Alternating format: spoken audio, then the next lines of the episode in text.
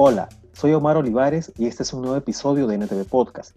En esta ocasión vamos a conversar con el parlamentario andino por Perú, Alan Ferli. Alan es economista y se ha desempeñado como catedrático en la Pontificia Universidad Católica del Perú y actualmente cumple su periodo como parlamentario andino.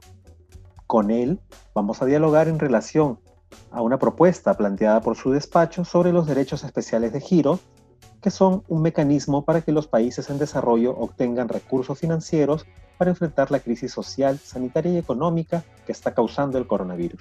El Parlamento andino sesionó y aprobaron una de las propuestas que a iniciativa suya, ¿no? Sobre la emisión de los derechos especiales de giro. Al respecto, me, me vienen dos preguntas. Uno, si puede explicar brevemente qué son los derechos especiales de giro y en qué consiste el planteamiento que usted ha presentado y fue aprobado en el Parlamento andino. Buen día, muchas gracias por, por la entrevista.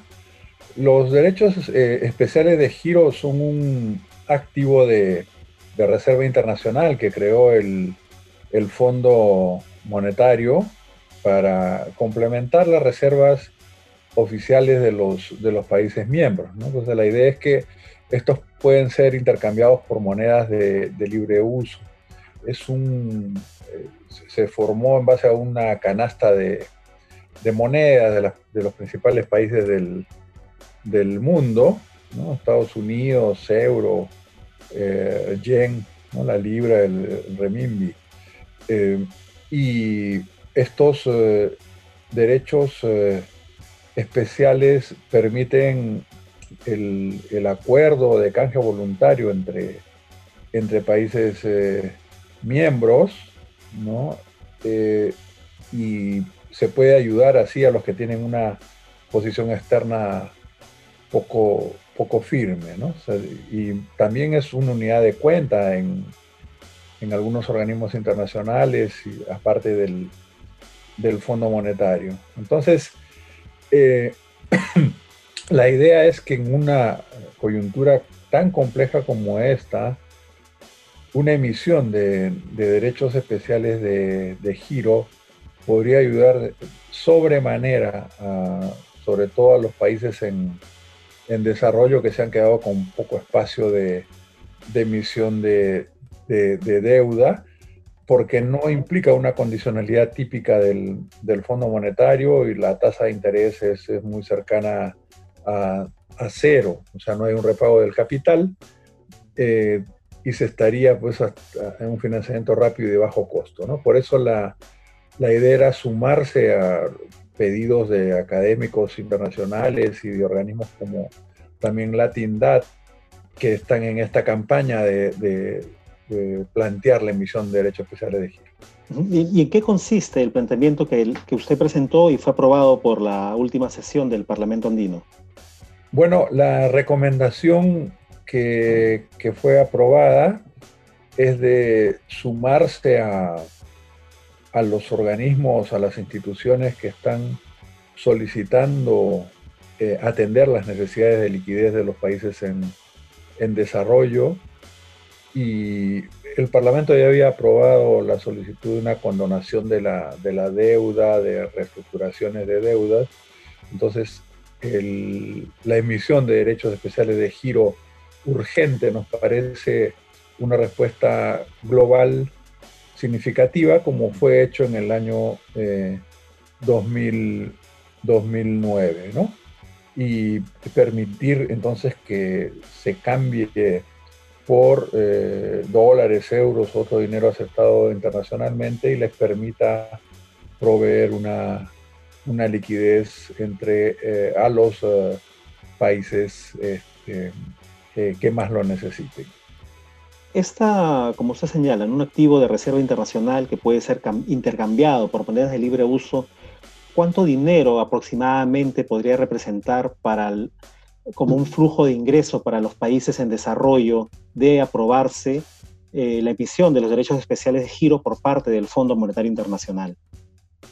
Bueno, los, eh, los cálculos que han hecho en, en en UNTAC, en, o los, los, planteamientos del profesor Ocampo, Steve Giffey Jones, eh, hablan de aproximadamente 500 mil millones de, dólares lo que se necesitarían por la magnitud de la crisis y la UNTAC ah, habla de casi el, doble, porque esta situación pues es mucho mayor a la crisis, a lo que se ha vivido en, el 2008.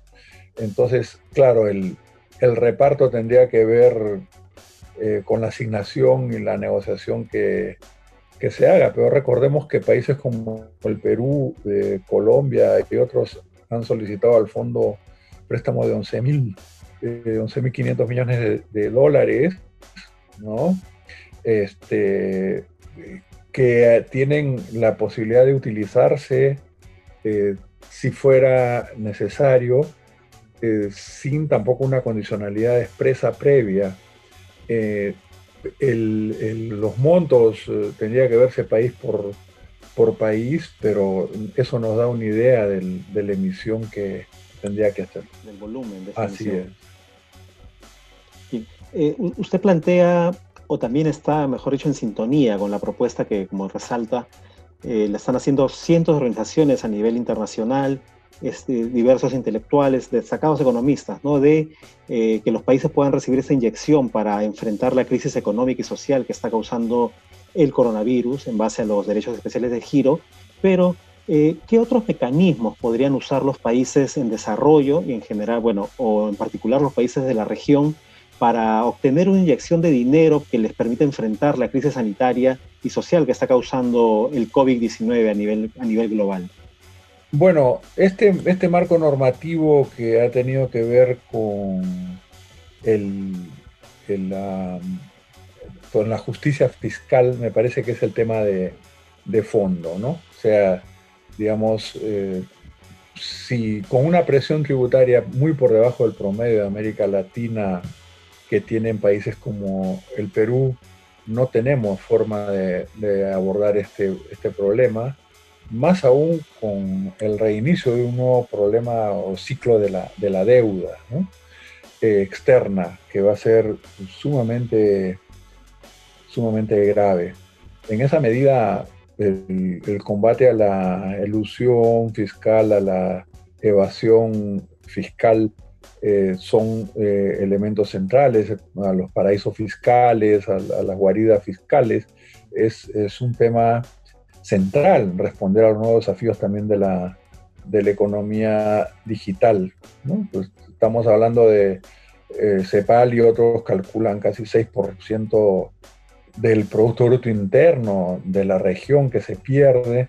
Entonces realmente es algo eh, eh, que tendríamos que, atacar. Y en el caso del Perú, pues el tema de las regalías por sesión de uso de, de marca, compañías eh, que peruanas traen patrimonio autónomo, redomicilio que hacen las empresas y los convenios de doble imposición, eh, contrato de gerenciamiento, etcétera, que son, son prácticas que al final eh, menoscaban los recursos del fisco y no permiten un financiamiento del desarrollo sostenible. Claro, esto que usted señala, por ejemplo, sobre grabar la economía digital, ¿no? También eliminar seguro las exenciones a las grandes empresas que al final no producen los beneficios que se, que se espera. Pero lo que, lo que quería un poco abordar también con ustedes, en América Latina hay ahora un intenso debate ¿no? en, diversos países sobre cómo conseguir más recursos para enfrentar, para que los gobiernos puedan enfrentar y financiar las secuelas que está dejando la crisis. Y uno de estos debates está enfocado en establecer un impuesto a la riqueza o a las grandes fortunas. No sé si de forma extraordinaria, por única vez, permanente. ¿Cuál sería quizá la recomendación que usted podría tener al respecto?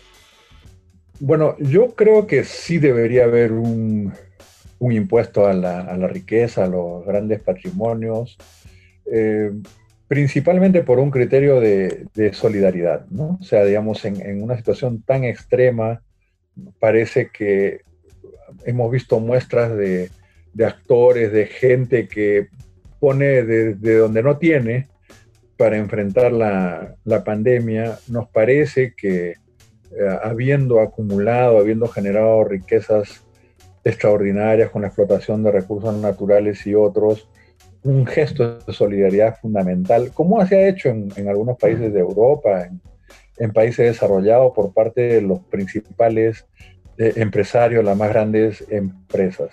Hay un debate sobre cuánto recauda, si es significativo o no, si, si vale la pena, si es posible hacer una fiscalización adecuada, eh, y por eso algunos países lo han dejado de, eh, de imponer, eh, pero por lo menos por una vez, y, habría que ver también otros temas como el de catastro, el tema de la herencia y otros elementos que deberían ser parte de una reforma integral. ¿no? Bien, es, ustedes también esta semana, la semana que pasó, han presentado el marco normativo para promover la justicia fiscal en la región andina. Eh, no sé si me podría dar algunos detalles más también sobre este aspecto para continuar. Eh, sí, este, este marco normativo eh, tiene varios lineamientos. Uno referido al diseño de los, de los sistemas tributarios para buscar una tributación más progresiva y el incremento de la, de la presión tributaria, este principio de que paguen más los que ganan más. En segundo lugar, fortalecer las administraciones tributarias, su capacidad legal, sus recursos, su capacidad humana y este, institucional y de, y de equipos, ¿no? y que haya transparencia en materia tributaria, con intercambio de, información, reportes país por país, las multinacionales, etcétera. Eh, el combate a, la evasión y elusión financiera y los flujos financieros ilícitos que habíamos mencionado, optimizar también los, los gastos tributarios en función de objetivos económicos y sociales, considerar impuestos a la economía digital, que pagan en los países centrales, pero obtienen ganancias, pero no en, nuestros países. Ese es un tema nuevo. Y buscar, por supuesto, nuevos ingresos tributarios. Y por último, se considera también un, tema de tributación justa y la, y la equidad de, de, género. Eh, por las actividades que, desempeñan eh, las mujeres, el trabajo no remunerado, las deducciones de impuestos y otros referidos a, estos rubros y sectores donde principalmente están ellas ocupadas. Sí, efectivamente usted ha señalado dos puntos, ¿no? Uno importante, me parece, que lo que usted destaca, fortalecer los sistemas tributarios y hacer los sistemas, o estos sistemas, hacerlos más progresivos también. Totalmente de acuerdo con ese planteamiento. No sé, para no quitarle más tiempo, no sé si usted quiere agregar o de repente destacar algún detalle sobre lo que hemos conversado, alguna idea más para culminar esta entrevista, parlamentario Ferli. No, eh, solamente eh, felicitarlos por, por la labor.